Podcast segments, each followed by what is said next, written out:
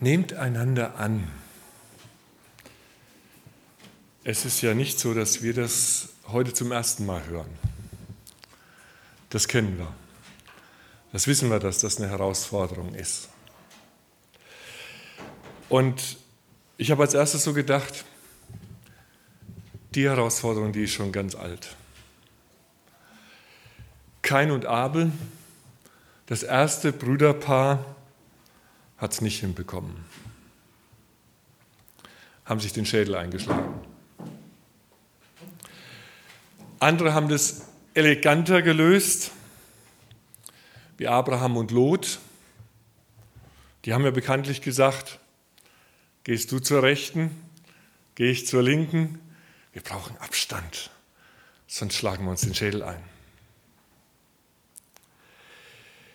Das Problem ist also letztlich so alt wie die Menschheit. Und mir ist noch was aufgefallen, weil es in Römer 15, aus dem dieses Wort stammt, ja um Christen geht, um eine christliche Gemeinde geht. Ich weiß nicht, es gibt darüber, glaube ich, keine Statistik, aber ich bin eigentlich ziemlich überzeugt, dass die meisten christlichen Gemeinden durch mangelnde Annahme entstanden sind. Wisst ihr warum? Weil sich die Gemeinden dann immer spalten. Und weil ich dann meine eigene aufmache, wo es so ist, wie ich mir das vorstelle. Ich kenne viele Gemeinden, die so entstanden sind, wo das der Ursprung ist. Die Unfähigkeit, sich anzunehmen oder zu lieben, als Grund für eine Gemeindegründung. Komisch. Aber das gehört zu unserer Realität in den christlichen Gemeinden. Gründe sich nicht zu verstehen, die sind ja genug da. Und die sind oft äußerst banal. Bei einer Spaltung, die ich live mitbekommen habe, leider, ging es nicht um theologische Meinungsverschiedenheiten, die dann nicht überbrückt werden konnten oder so. Ihr werdet jetzt sicherlich lachen, aber vielleicht bleibt dem einen oder anderen auch das Lachen im Hals stecken. Als ich mit den Leuten geackert habe, ging's, dann wurden Dinge genannt, wie die Stuhlordnung im Saal. Oder noch besser, die Farbe der Kerzen beim Abendmahl. Wir wissen alle, darum geht es nicht. Worum geht es denn dann? Worum ging es bei Kain und Abel oder bei Abraham und Lot. Und man könnte noch manches mehr in der Bibel aufzählen. Es geht heute nicht, sage ich vorweg, denn das ist Römer 14 und 15, es geht nicht um Sünde. Ausnahmsweise geht es heute im Gottesdienst mal nicht um Sünde. Weil das ähm, die Hirten von Abraham und Lot ihre äh, Herden auf die Weide getrieben haben, hat nichts mit Sünde zu tun. Naja, wenn man es weiterzieht, vielleicht ja doch, weil die Weide beim Nachbar ist immer grüner als meine. Könnte man den Neid schon dahinter sehen. Es geht letztlich um Menschen. Werde ich genug beachtet, Kain und Abel? Oder wird der andere mehr geachtet? Das halte ich dann schon kaum aus. Werde ich gehört? Bin ich genauso viel wert wie der andere? Fühle ich mich angenommen? Das sind letztlich die Fragen, die darüber entscheiden, wie wohl ich mich fühle, auch in einer Gemeinde. Ob ich mich da zu Hause fühle oder nicht. Ich fühle mich wohl da, wo ich sein kann, wie ich bin. wo ich mich nicht verbiegen muss, um gemocht zu werden, wo Stärken und Schwächen ernst genommen werden, meine, und ich immer noch keine Angst haben muss, abgeschrieben zu werden, wenn ich nicht so funktioniere, wie man das von mir vielleicht erwartet. Hoffentlich ist meine Familie ein Ort, wo ich mich mal richtig fetzen kann und trotzdem weiß, dass ich immer willkommen bin und dass ich dazugehöre. Und hoffentlich ist meine Ehe ein Raum, in dem ich nicht immer stark und selbstsicher sein muss, wo ich echt sein kann. Und hoffentlich habe ich Freunde, so habe ich es mal formuliert, weil mir das selber auch schon mal passiert, wo ich auf der Couch einschlafen kann beim Besuch. Und ich nicht schief angeguckt werde. Und hoffentlich habe ich einen Arbeitsplatz, an dem er mir trotz seines Fehlers immer noch etwas zutraut. Angenommen sein tut gut. Und das brauchen wir. Zum Glück ist das ja, sage ich immer in der Gemeinde, alles kein Problem. Da funktioniert das so. Jesus hat uns angenommen, schreibt der Paulus, und deswegen ist es dann auch kein Problem für uns, alle anderen anzunehmen. Ein Kollege von mir, Geschäftsführer eines anderen Verbandes, hat mir erzählt von einer ehemals großen Gemeinde. Er wusste nicht, wie es angefangen hat, schon vor seiner Zeit. Aber sie haben sich gestritten. Da waren sie 60 Mitglieder. Und er sagt, sie haben sich auch noch gestritten, da waren sie 30 Mitglieder. Und sie haben sich auch noch gestritten, da waren sie vier Mitglieder. Und am Ende blieb nur das Haus übrig. Nehmt einander an, sagt Paulus. Und er richtet sich im Römerbrief an eine Gemeinde, die bunt gemischt ist. Christen mit heidnischen Wurzeln, Christen mit jüdischen Wurzeln, die einen eher ängstlicher, die anderen mit einem eher unbedarften Gewissen, was ich nicht weiß, macht mich nicht heiß die einen andere mit großer Weltoffenheit und andere mit geistlicher Ernsthaftigkeit. Nichts davon ist Sünde. Es ist nur eine Meinung, sagt Paulus. In der Gemeinde von in Rom gab es offensichtlich unterschiedliche Meinungen wie ein christlicher Lebensstil auszusehen hat. Und sie haben sich ständig gegenseitig verunsichert. So muss das sein oder so muss das sein, sich ein schlechtes Gewissen gemacht und verurteilen sich und verachten sich gegenseitig.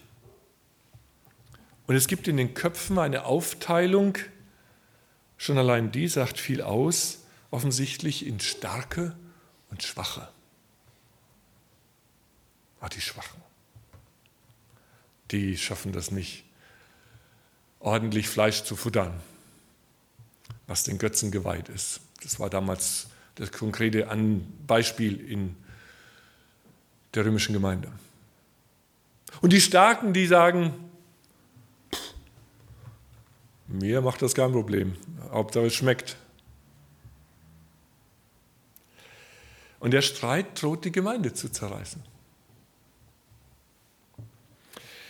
In den ersten drei Versen, Römer 15, schreibt Paulus, ohne Hemmungen vom Grund, warum die sich streiten.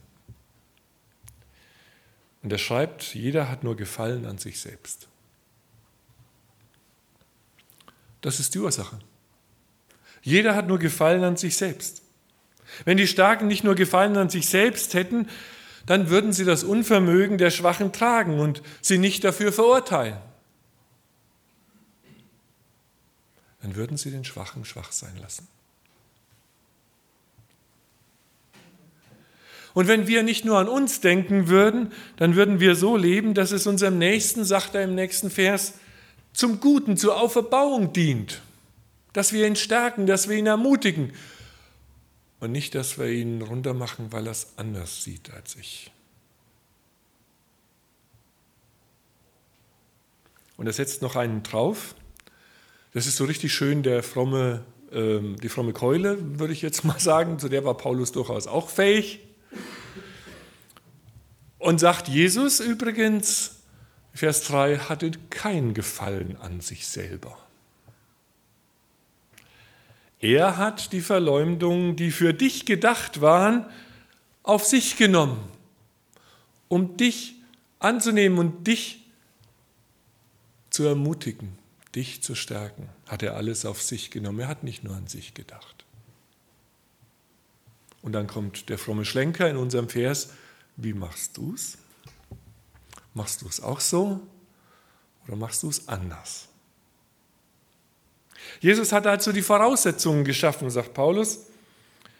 Und Gott will auch noch dazu helfen, geht es in den Versen 5 bis 7 weiter dann. Gott aber, der uns immer wieder neuen Mut und Trost schenkt, der helfe euch, einmütig zu sein, so wie es euch Jesus Christus gezeigt hat. Dann könnt ihr alle wie aus einem Mund Gott, den Vater unseres Herrn Jesus Christus, loben und preisen. Nehmt einander an, so wie Christus euch angenommen hat. Auf diese Weise wird Gott geehrt. Also Gott wird geehrt, Lobpreis an der Stelle, indem wir einander annehmen. So sieht Lobpreis auch aus. Wie könnt ihr euch untereinander verachten und Leute aus eurer Gemeinschaft ausschließen, wenn Jesus sie angenommen hat? Was maßt ihr euch da an? Jeder von euch braucht das Ja von Gott, von Jesus. Da seid ihr alle gleich. Hermann hat es gesagt, da ist keiner, der ohne Schuld wäre. Da ist keiner, der besser wäre als der andere. Und deswegen, weil ihr alle gleich seid, könnt ihr euch auch gegenseitig annehmen. Das ist der Text. Das sollte uns Christen untereinander auszeichnen. Einander annehmen, akzeptieren, die Schwächen des anderen ausgleichen, statt sie auszunutzen. Ich habe mir eigentlich vorgenommen, in unseren Gesprächskreisen oder wo ich auch bin oder auch im Gottesdienst nicht mehr zu sagen sollte. Das sollte uns auszeichnen. So sollte es sein. So müsste es sein. So könnte es sein. So wäre es richtig.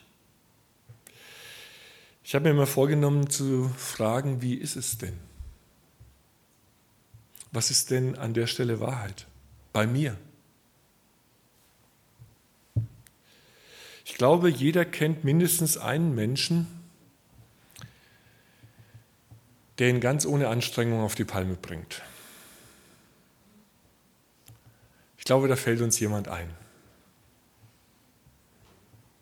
Kann jeder mal für sich kurz mal durchgehen, so. Wer ihm da wohl so einfällt. Manche Leute scheinen genau zu wissen, wo bei mir die Zündschnur ist, die mich explodieren lässt. Wenn es nur innerlich ist, dass ich wieder weggehe. Das ist der Mensch, den du heute annehmen darfst. Um den geht's.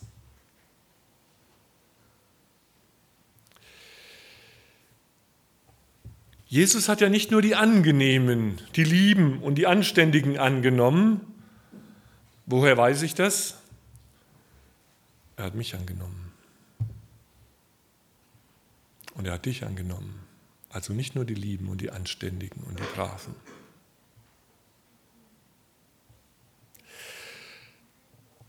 Und Menschen, die ganz anderer Meinung sind als wir, hat er auch angenommen. Nicht anderer Meinung, was den Fußballclub angeht, so, ja, äh, ob Bayern-Fan oder Dortmund-Fan oder äh, sonst was, sondern es ging um andere Meinungen, was geistlich ist oder was nicht. Schon die ersten Christen haben sich offensichtlich Schablonen gemacht. Hätte mal eine Schablone mitbringen können, ja, so ausgeschnitten mit einer bestimmten Form. Da muss man reinpassen. So ist ein Christ. Und dann wird an jeden die Schablone dran gehalten. Passt, passt, passt nicht. Betet zu kurz, redet zu fromm, will zu viel noch selbst machen, isst noch Fleisch, hieß es damals, Götzenopferfleisch. Jeder baut sich so sein christliches System zusammen, seine Schablone. Und es gibt natürlich Dinge in der Bibel, die eindeutig sind. Da gibt es dann keine zwei Meinungen. Aber ich bin überzeugt, es sind viel weniger, als wir glauben. Vieles sind Meinungen. Wilhelm Stählin, ein Theologe, hat folgenden Satz geschrieben. Nichts macht den Menschen so radikal blind, taub und ungehorsam als der sichere Besitz einer unfehlbaren Lehre. Wenn ich glaube, die unfehlbare Lehre erkannt zu haben, dann macht es mich radikal, blind und taub und ungehorsam, sagt er. Warum? Mit Paulus gesprochen, weil ich dann, so hat er es ja formuliert, weil ich dann von mir selbst, weil ich selbstgefällig werde, nur noch von mir selbst überzeugt bin.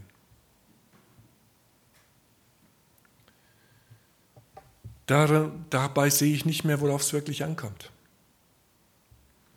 Im Gesprächskreis in meiner Gemeinde in Brühl hat jemand gesagt, meine feste Überzeugung macht mich unsensibel gegen die Menschen und auch gegen die Anstöße des Heiligen Geistes. Wie lösen wir in der Regel solche Konflikte?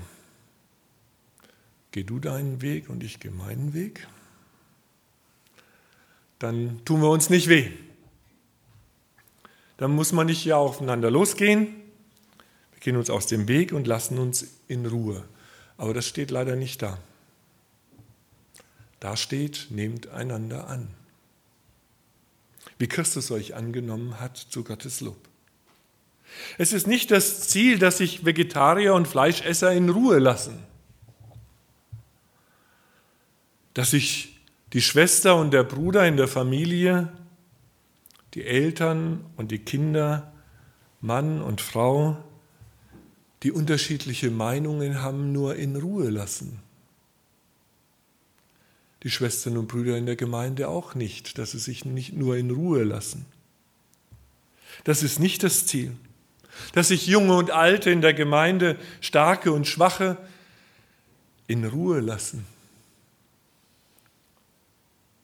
Wir sehnen uns nach tiefer Annahme, möchten beachtet, angesehen, gewürdigt, anerkannt werden und was Jesus mir da schenkt, von ihm her, das darf ich nicht für mich behalten, das möchte er, dass ich es auch weitergebe an den anderen.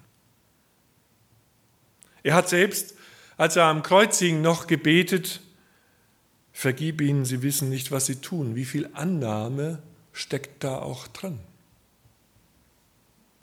für diese Leute? Ich wage eine These. Jesus gibt uns nicht nur Freunde, sondern auch den, der uns auf den Geist geht. Haben wir schon überlegt, dass der auch von Jesus ist? Den, den er vorhin im Kopf hattet?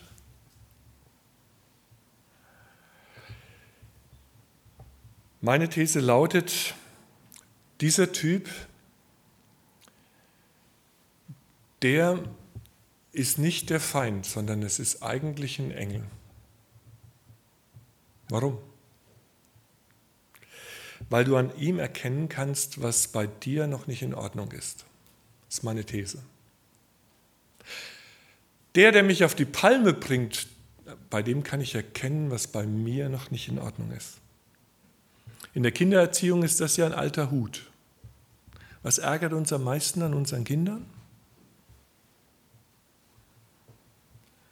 Das Verhalten meiner Kinder ist für mich das größte Problem, wo ich mich selbst nicht so gut finde.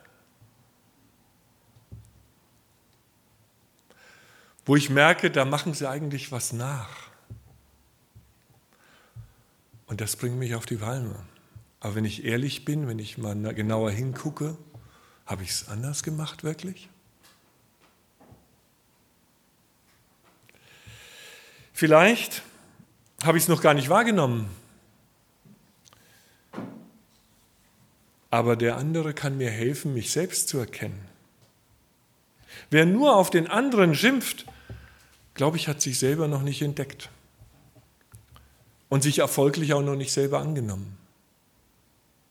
Das ist die ganz einfache Wahrheit des Splitters und des Balkens, das Jesus anspricht dann hast du den Balken noch nicht erkannt. Der andere rührt etwas in mir an, was Heilung braucht. Heilung von meiner Selbstgefälligkeit, würde Paulus sagen. Damit ich so leben kann und es lerne, so zu leben, dass mein Gegenüber nicht nur angenommen sich fühlt, sondern sich ermutigt fühlt, gestärkt fühlt, dass ich mich mit ihm freuen kann. Und ich bekenne hier gerne, wie oft ich das noch nicht schaffe. Weil der andere in mir was anrührt, was weh tut. Oder ganz einfach meine Erwartungen nicht erfüllt. Es gibt einen Zusammenhang zwischen dem, was mich wahnsinnig ärgert, und meinen eigenen Baustellen und Verletzungen, meinen unerfüllten Wünschen die in mir schlummern. Einander annehmen klappt deshalb nur und es, dazu hilft es mir auch, mich selbst anzunehmen. Meine Wunden von Jesus heilen zu lassen. Und wo ich mich selbst angenommen habe, da kann ich auch andere ermutigen und auferbauen und trösten und stärken. Bei der Vorbereitung hat jemand ein Beispiel geschrieben, wo er sagt, ähm, die ordentliche Hausfrau, die ich loben kann, auch wenn es bei mir zu Hause nicht so toll aussieht und ich es gerne ordentlicher hätte. Wenn ich das angenommen habe, dass das bei mir so ist, dann kann ich die ordentliche auch loben. Wo nicht, ärgert mich's, dass das so klinisch rein ist und so furchtbar aufgeräumt. Nur ein Beispiel. Paulus schreibt zum Glück nicht so, dass das bei den Römern schon alles klappt, sondern er bittet darum, dass Gott sie beschenkt. In zwei Versen, Römer 15, Vers 5, Gott aber, der uns immer wieder neuen Mut und Trost schenkt, helfe euch, einmütig zu sein, so wie es euch Jesus Christus gezeigt hat. Und Vers 13, deshalb wünsche ich für euch alle, dass Gott, der diese Hoffnung schenkt, der da Hoffnung schenkt dass ihr einander annehmen könnt, dass er euch in eurem Glauben mit großer Freude und vollkommenem Frieden erfüllt, dich, damit dann eure Hoffnung auch füreinander durch die Kraft des Heiligen Geistes wachse. Womit fängt Veränderung an? Bei den anonymen Alkoholikern sagt man, als allererstes, ich bin süchtig, steht das Bekenntnis dazu, dass ich nicht so bin, wie ich gerne wäre. Und ich glaube, bei allen anderen Dingen in unserem Leben, wo es um Veränderung geht, fängt es auch damit an, zu sagen, ich tue mir schwer, den, vorhin vielleicht noch im Kopf, den anzunehmen, die anzunehmen. So ist das. Ich bekenne mich dazu. Und dann, sagt Paulus, darf ich aber darum bitten, dass der Gott der Hoffnung dich erfüllt, dass das verändert, dass er dir den Frieden mit dir selber schenkt, der es dir möglich macht, ihn anzunehmen. Dass du erkennen darfst, was da in dir heilen muss, um dann auch auf den anderen entsprechend zugehen zu können. Weil das so ist, möchte ich äh, zum Schluss ein Angebot machen. Ich werde ein Gebet sprechen jetzt und wenn jemand spontan sagt, ich möchte das bekennen, möchte mich dazu stehen, da ist irgendwo, man muss ja nicht den Namen nennen, kann es ganz allgemein sagen oder muss gar nichts dazu sagen, einfach aufzustehen und zu sagen, ja, ähm, wäre euch dankbar, wenn er dafür betet, dass ich annehmen kann. Und dann wäre schön, wenn der ein oder andere sich zu ihm stellt und einen ein Gebet spricht. Dass wir das so miteinander tun und miteinander einüben, dass wir sitzen da alle im gleichen Boot. Und wir dürfen miteinander diesen Weg beschreiten, das zu lernen, das zu üben, einander anzunehmen. Ich bete. Herr Jesus, ich danke dir, dass du mich angenommen hast. Obwohl ich nicht so bin und nicht so war, wie ich sein soll. Obwohl mich selbst noch manches an mir sehr stört. Du hast mich trotzdem schon angenommen. Dafür danke ich dir, Herr. Und dafür preise ich dich. Und danke, Herr, dass wir dir jetzt all die bringen dürfen, wo es uns schwerfällt, es weiterzugeben.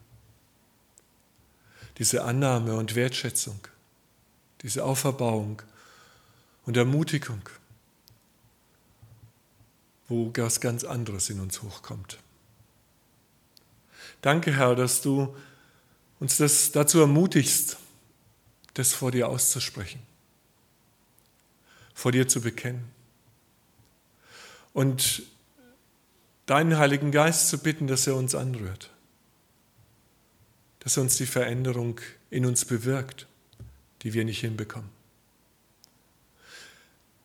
Danke, Herr, dass du uns Frieden schenkst, auch mit uns selbst. Dass auch darum wir dich bitten dürfen. Dass die Wunden heilen, die uns unzufrieden machen mit uns selbst und mit anderen wo wir auch zu uns selbst noch nicht wirklich stehen können. Ich danke dir, Herr, dass wir so zu dir kommen dürfen jetzt.